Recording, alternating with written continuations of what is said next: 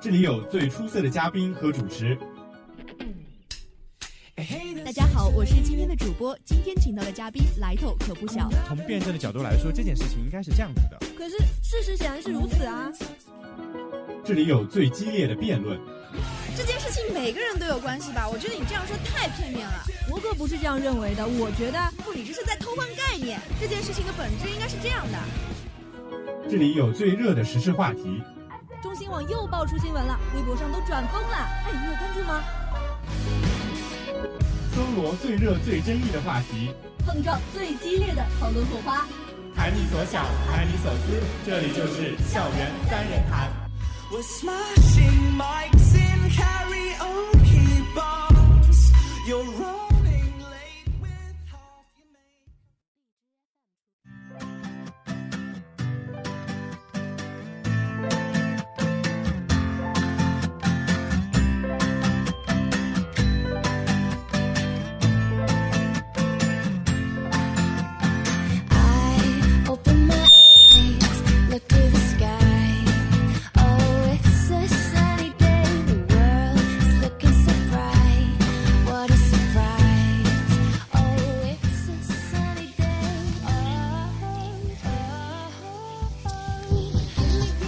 听众，欢迎继续锁定 FM 九十五点二浙江师范大学校园之声，这里是校园三人谈，我是主播陈颖。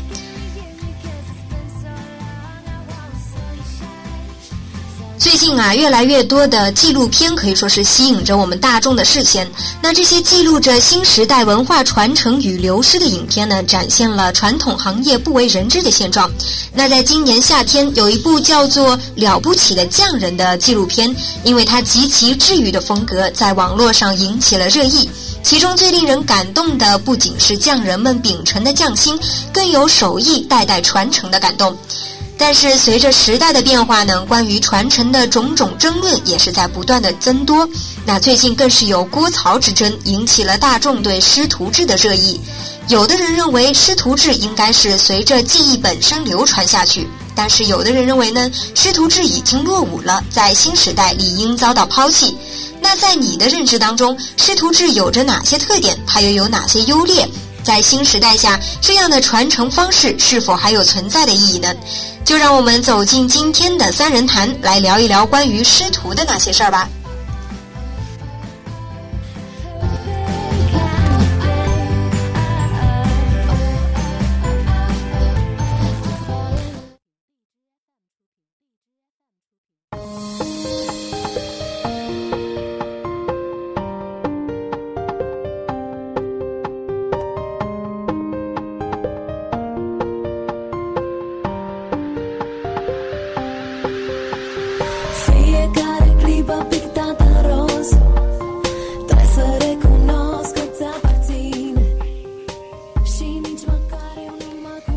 首先呢，我们还是要先来介绍一下我们今天的两位嘉宾。大家好，我是人文学院的王晨毅。嗯，大家好，我是体育学院的王雷特。嗯，我们今天两位嘉宾都姓王，我们今天可能这个校园三人谈有个王炸。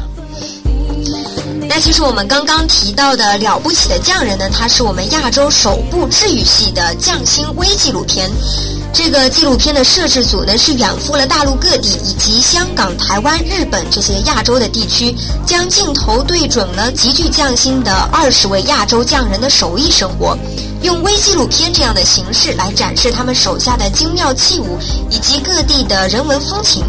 那这部纪录片播出之后呢，它的总播放量也是创下了优酷纪录片的历史之最，并且呢，在二零一六金熊猫国际纪录片节上荣获了最佳新媒体纪录片奖。那所以说，我们这个了不起的匠人这部纪录片呢，在这个夏天也算是掀起了一阵纪录片的狂潮。那我们两位嘉宾不知道有没有听说过或者说观看过这种类似的纪录片呢？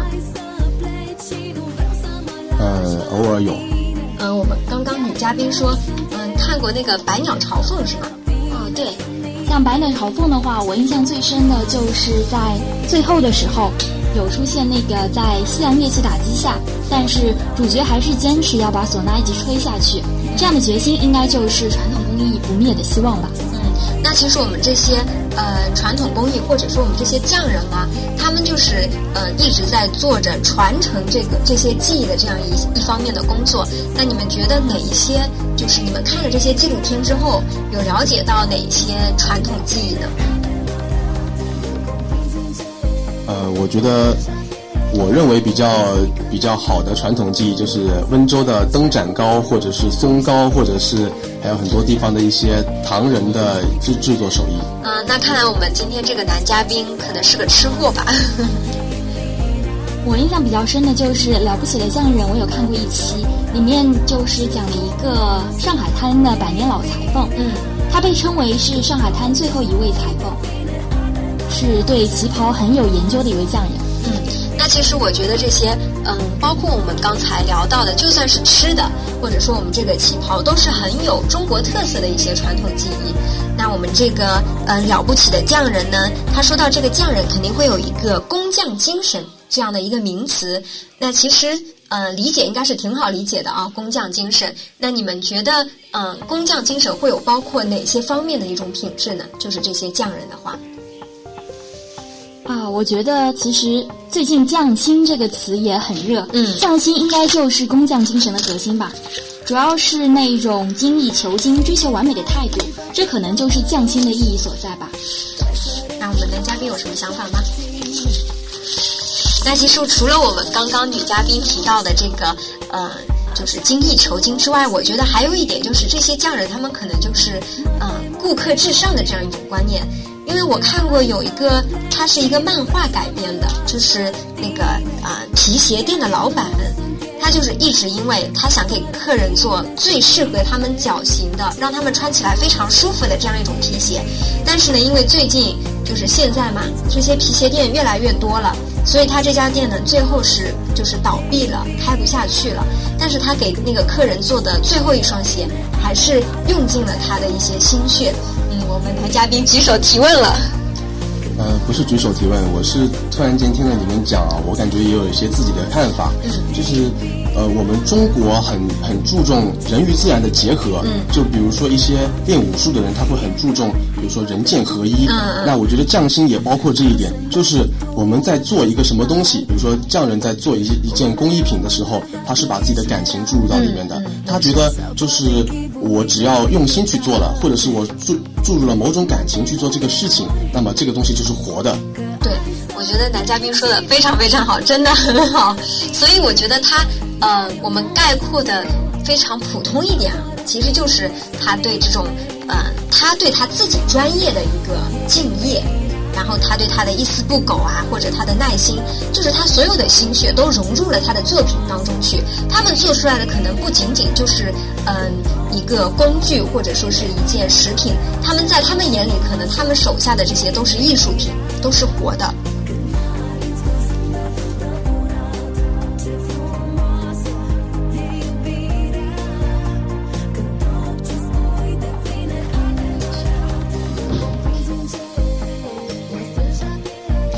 那我们刚刚呢提到了这个工匠精神包含的一些品质。那在我们这个工匠精神的传递当中呢，我觉得嗯非常广为流知的就是这个师徒制。那我们两位嘉宾觉得嗯怎么样才算是师徒制呢？或者你们有接触过一些有关师徒制的工作或者学习吗？啊，其实我觉得师徒就是一种非血缘关系的传承吧。嗯，它可能包括技艺，也包括精神上面的传承。比如说。呃，像我我的经历吧，可能演讲队啊或者辩论队这种带班对下一届的一些记忆上面的讲解，其实就是一种师徒制的变体。嗯，或者说更贴近一点，其实，在我们的学生组织里面，副部带下面的干事，其实我觉得也是师徒制的体现。嗯，对，其实像我们这些演讲队啊，嗯，其实我们也都有管教师傅的这种传统啊。对，那我们这个王雷特同学呢？啊，我觉得有一点我有意见，就是我觉得不仅仅只是呃非血缘关系的传承，那呃我们中国有很多是家族的一一些一些工艺，比如说他他就是这个姓氏的，那比如说我王氏，我呃可能会有一些特殊的记忆，但是我只会传给我的儿子，传男不传女。我觉得就是虽然说我是他，比如说我要把我的那个跨栏，我要把这个记忆传给我儿子了，那。在父子这个关系的同时，我也是他的师傅。我觉得这个不仅仅只是非血缘的关系，其实有血缘的关系，中国像这样子很多大家族，古时候是很多的。嗯，那其实说到底，我觉得，呃，如果真的是有血缘的这个师徒关系的话，反而更容易相处，就是更不会引起一些矛盾或者是误会什么的。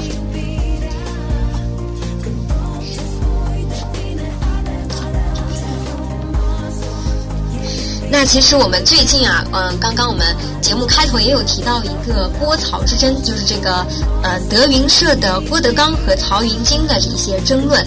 他们其实呃也算是一个师徒制的关系嘛，因为他有一些德云社家谱。那其他我们这些师徒制行业呢，还有一个故宫钟表修复的这样一个技艺的传承。那在我们比较现代化的一些行业当中，比如说像我们的中医学，然后像我们这些厨师。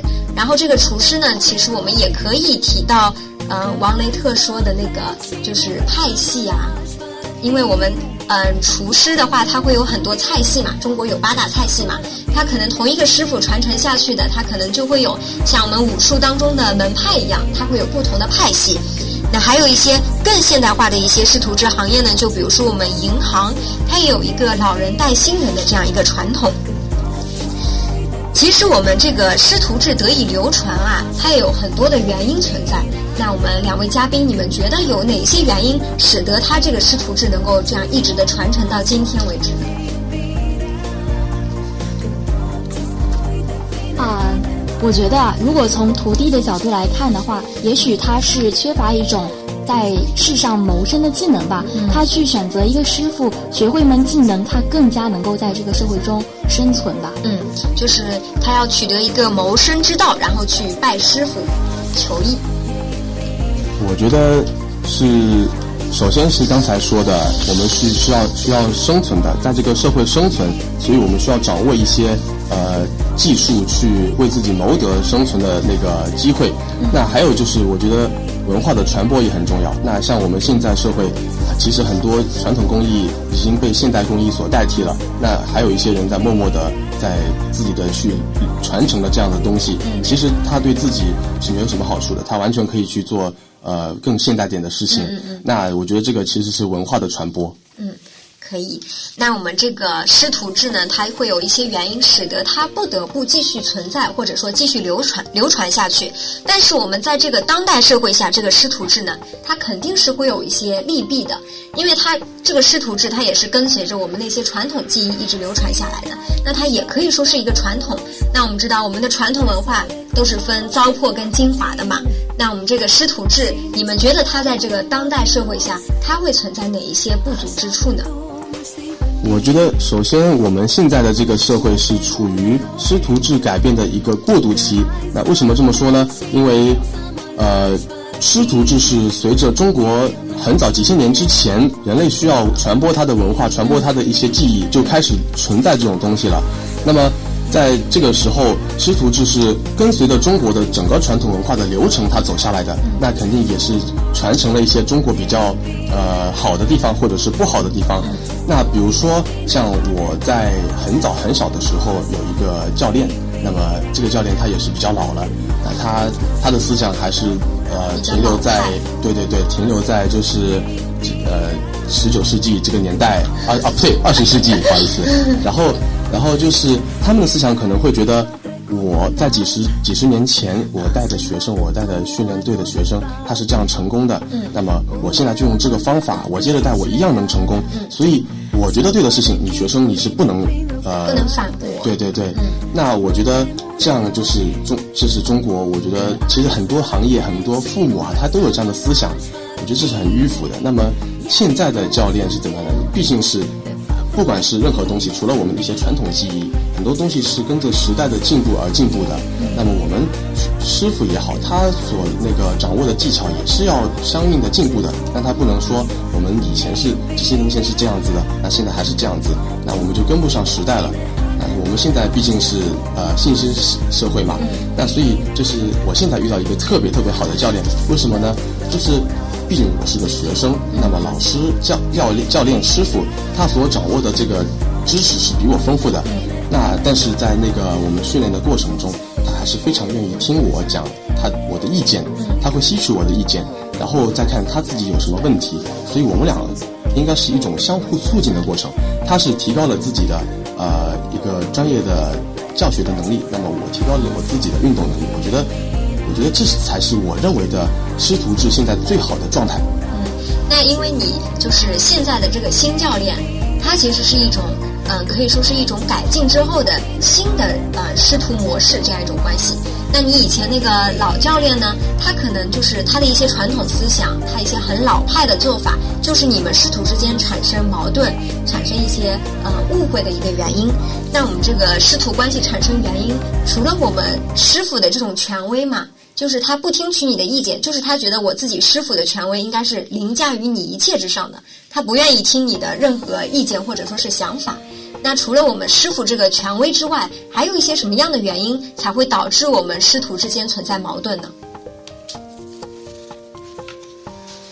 啊，我觉得现在是一个算是一个利益社会吧，就是可能，嗯嗯，从徒弟的角度来说，在社会中有太多太多的诱惑，然后如果他作为一个学徒的话。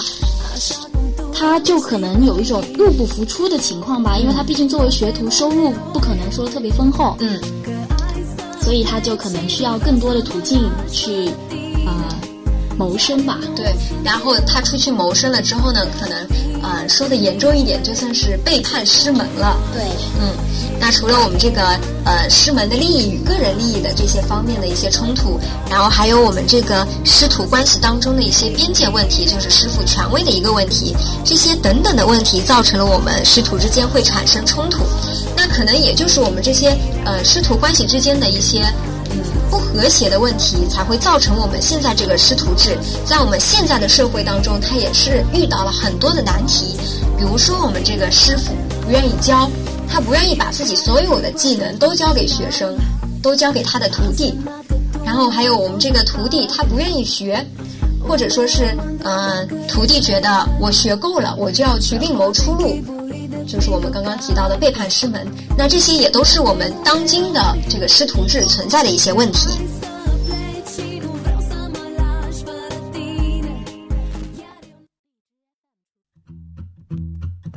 The heart on your sleeve, never making me wonder. It's the bone that we tie up and over and under. You're the sun and the rain, and my grass is always green.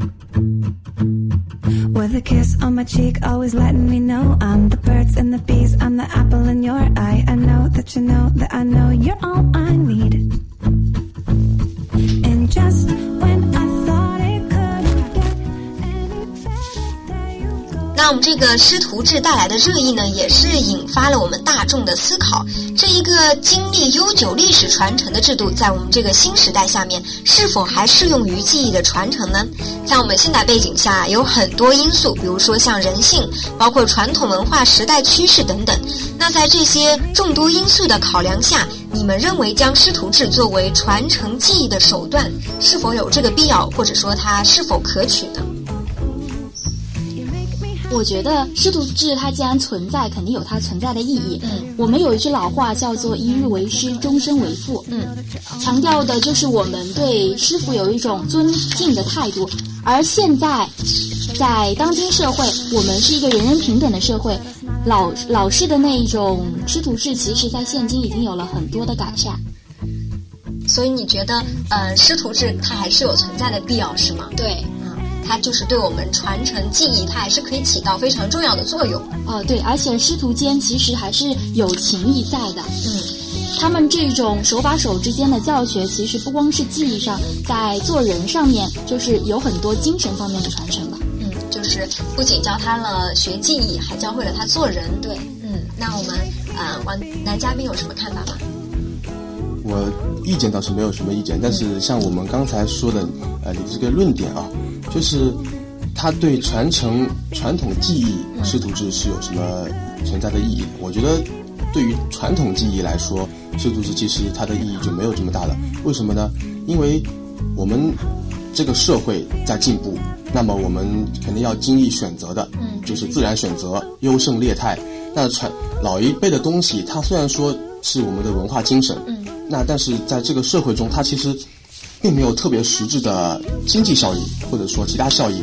那么我们其实就不用说委屈一个人，因为毕竟说我们如果去传承这个技艺的话，那这个人我相信他的经济条件不会特别好，因为他做的这个事情其实是完全就是没有经济收入。对，那其实可以通过政府，因为我们现在有很多机构，一些文化遗产机构，我觉得我们可以通过这些机构去把它这些呃这些记忆给保留下来，然后做成一些展品，然后给我们后人看。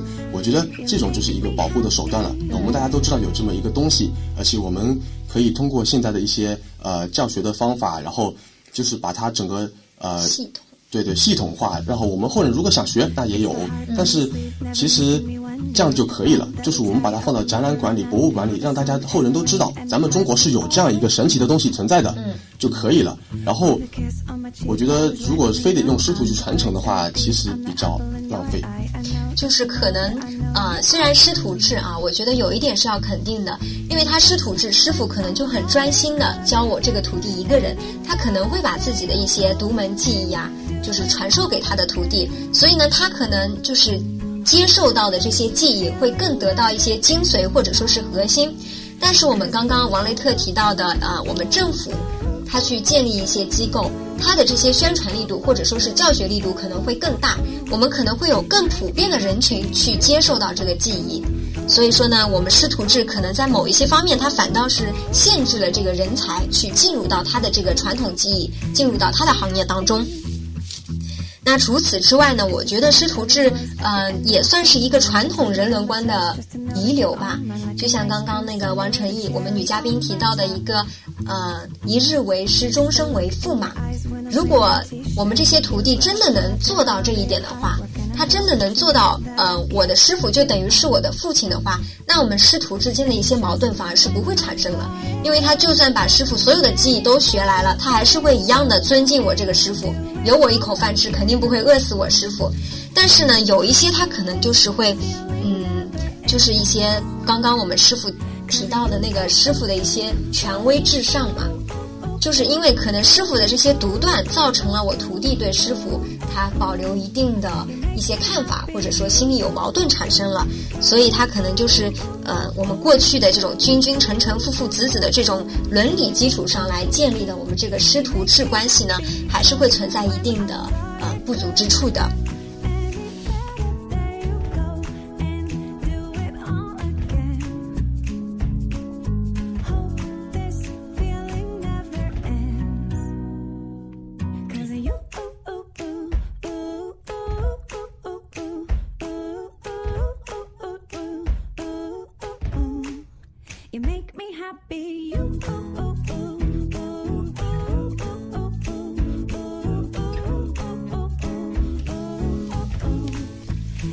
那其实我们最近啊，也产生了一个有一点点类似于这个师徒制关系的这样一种模式，就是我们这些企业的他们的公司制。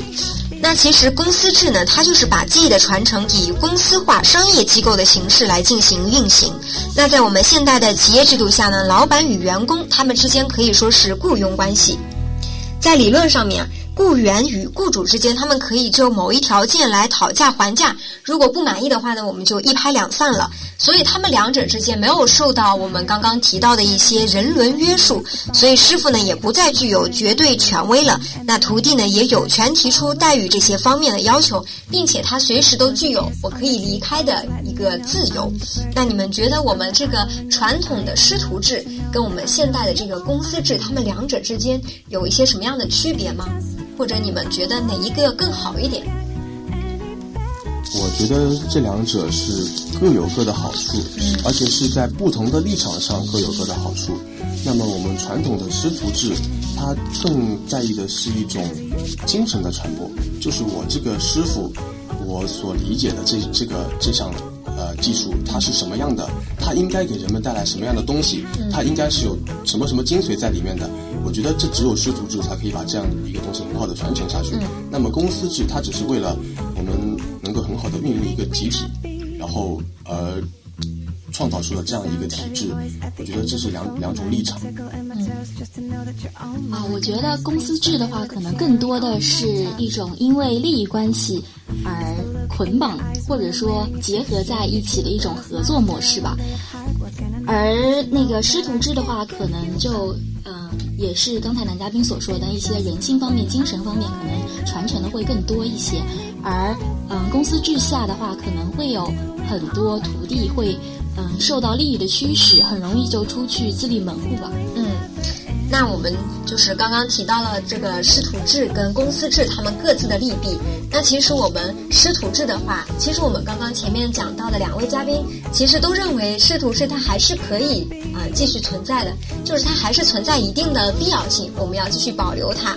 但是呢，我们这些嗯传统文化，包括它是一个传统的制度，这些我们肯定是要取其精华，去其糟粕的嘛。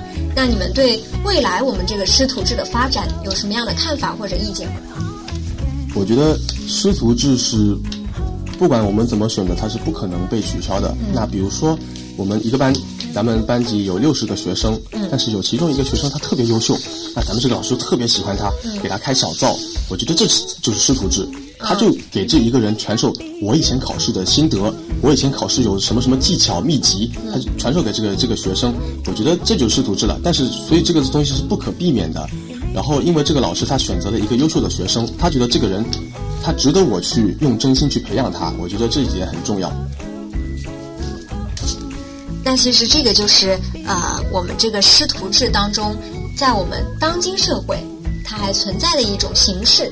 因为他可能老师与学生之间没有明打明的说“我叫你师傅，我是你徒弟”，但是其实老师与师傅，他实际上也是一种师徒的形式嘛。嗯。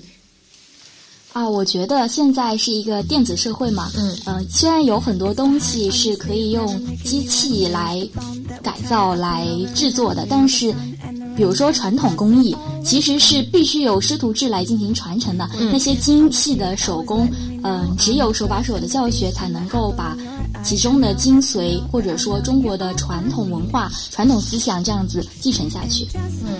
那其实这都是我们现在这个社会当中，如果想让我们师徒制能够更好的延续下去，我们需要改进的一些地方。那其实还有一个点，我们刚刚提到的很多徒弟，他们就是学到了一定的技艺之后，他们就想要出去自立门户了。因为我们呃这些徒弟们，他们入不敷出了，他们作为徒弟的时候，就是收入来源不够，所以他们只能想办法去另谋出路了。那我们是不是也可以在一定程度上，能够给这些徒弟们创造一些经济收入呢？这样他们可能有了一定的经济来源之后，他们就会更能够安心下来，去好好的学习这门技艺。那这样师徒之间的矛盾可能也就会稍微淡化一些。我觉得像之前我们很早之前提到的这个曹郭郭曹，郭曹对，他们俩之争，我觉得其实。不是错在师徒，也不是错在咱们的师徒制，但是是错在什么呢？错在我们的社会体制。这其实就很好的体现了我们的社会问题。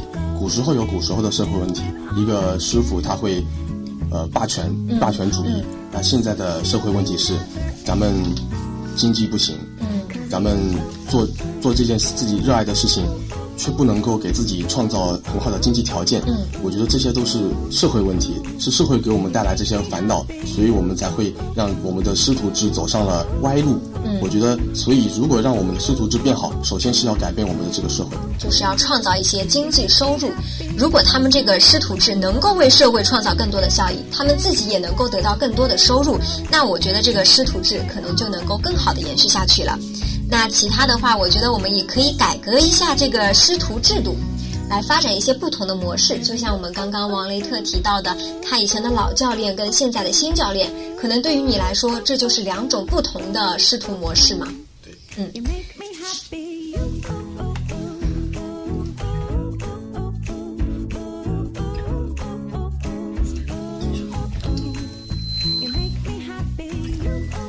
其实师徒制得以千年延续呢，我们不可否认它其中存在的一些价值。但是随着时代的变迁，它的意义也产生了变化，因此我们更需要以全新的眼光去看待。师徒情分从来都不应该受到排斥，但是呢，越接近人情化的管理方式，就越是容易受困于此。那就此而言呢，剥离师徒关系的城府外衣，在我们坚守德义教化根本的同时，我们要进一步的来明确彼此的权利与义务，多谈一谈务实的利益与尊重。我相信于人于己，对师傅对徒弟来说都不失为一件好事。那我们今天的校园三人谈论，谈到这里就结束了。再次感谢我们的两位嘉宾，跟我们的听众朋友们说声再见吧。大家再见。谢谢大家，再见。好，那我们今天的校园校园三人谈到这里就结束了。最后，希望我们这个男嘉宾王雷特的新教练可以听一下我们这期校园三人谈，听听他的徒弟是怎么在背后夸他的。